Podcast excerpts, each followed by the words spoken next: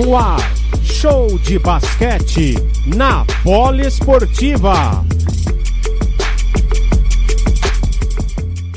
Vamos ver se eu consigo falar com o David Jackson. A equipe começou bem, né? Realmente colocando uma certa vantagem na equipe do Pinheiros. Sofreu no, no, último quarto aí, mas a vitória, que é o mais importante aí, coloca a equipe uma vitória das semifinais. Parabéns pela vitória. Ah, obrigado. Ah, nós começamos super bem, bem focado e esse último quarto nós, nós dá uma relaxada, deixa eles ganham mais confiança, eles ficam metendo bolas aí e apertar mais o placar, mas mais importante nós ganhamos esse jogo e vai vir segunda-feira para tentar fechar séries.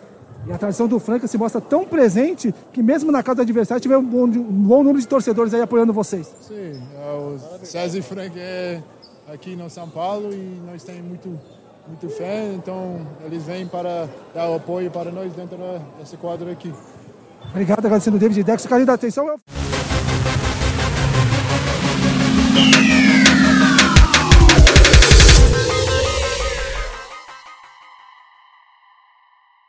Apesar do susto do quarto, o Sérgio Franca teve gordura para queimar, né? Então, essa, esse susto aí acabou realmente não fazendo a diferença em favor do Pinheiros. E no final das contas, seu time está uma vitória das semifinais. Qual que é o segredo dessa equipe do, dessa equipe do César Franca que alterna jogadas, né? Marcação no perímetro, é, transição rápida, trabalhar com paciência no relógio. Enfim, é a conjuntura dos fatores que levam vocês à vitória a cada jogo. Parabéns. É, primeiro, primeiro boa, boa tarde, boa noite, nem sei que oração. É, eu acho que nosso time tem um talento muito grande, cara. A gente tem um, várias armas aí, a gente sabe que dão nosso potencial. É, a gente fez um grande jogo hoje. Acho que a gente só tem que tomar cuidado, que tomar 40 pontos num quarto é, é não é aceitável, né? Mas eu entendo, o time está bem cansado, a gente deu uma relaxada um pouco, mas o importante foi a vitória. Agora a gente tem que corrigir, é, não cometer os mesmos, mesmos erros aqui do primeiro e segundo jogo que a gente teve. E é isso, tentar fechar a série e conseguir nossa vaga passando.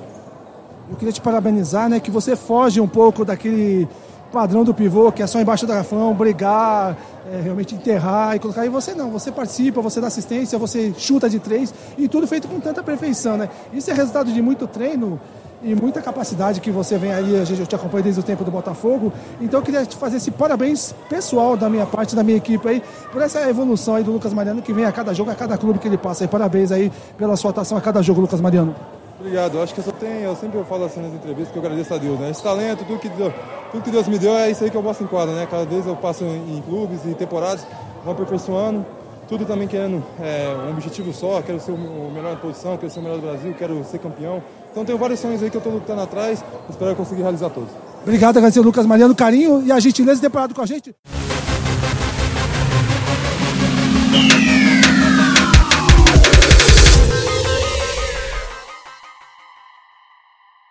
Sempre atencioso com os microfones da, da Pode Esportiva, fez uma live comigo, aí tive o prazer de falar com ele aí na pandemia. E para falar um pouquinho aí dessa, dessa partida de hoje, aí, o que, que você acha que faltou um pouquinho para a equipe do Pinheiros, essa reação tardia do 4-4? Enfim, na conjuntura dos fatores aí, como que você analisa a partida de hoje e o que, que o Pinheiros precisa melhorar para a partida de segunda-feira? A recuperação é pouco tempo aí para tentar buscar esse 2x1 aí que lhe permite aí postergar um pouco mais aí o Pinheiros na competição, até mesmo buscar um 3x2. Obrigado pelo carinho de sempre. Boa noite aí a todos. Acho que a gente começou um pouco fora do nosso ritmo. É, contei os quartos, a gente foi melhorando. Então, escutamos bastante também no, no, intervalo que o coach pediu. Acho que a gente melhorou bastante dentro do jogo. Agora é descansar em curto tempo, é, manter o que a gente fez no segundo tempo para o próximo jogo e tentar arrancar essa vitória aí. Essa reação do 4-4 atrás exige realmente um pouco mais do atleta, né? o esforço físico, o desgaste, o talento, tudo. É, dois dias é muito pouco tempo, você acha ainda que tem que dar, buscar força se não der, enfim dois dias para a próxima partida. Você acha o, o, ideal ou você acha que deveria ser um pouquinho mais tempo de descanso para que vocês realizassem uma nova partida? Eu acho que a gente está preparado fisicamente desde o começo da temporada, a gente trabalha para isso, para chegar nesse momento. Então, eu acho que é um pequeno período, só que a gente está acostumado com isso e a gente vai descansar certinho. Depois treinar consequentemente para poder vir aí jogar. Mais uma chance para jogar ao lado do torcedor, né? É, com certeza. A torcida faz total diferença para a gente. Certo, obrigado, agradecendo a atenção do Dikembe aí. Rádio Polo Esportiva, a rádio de todos os esportes.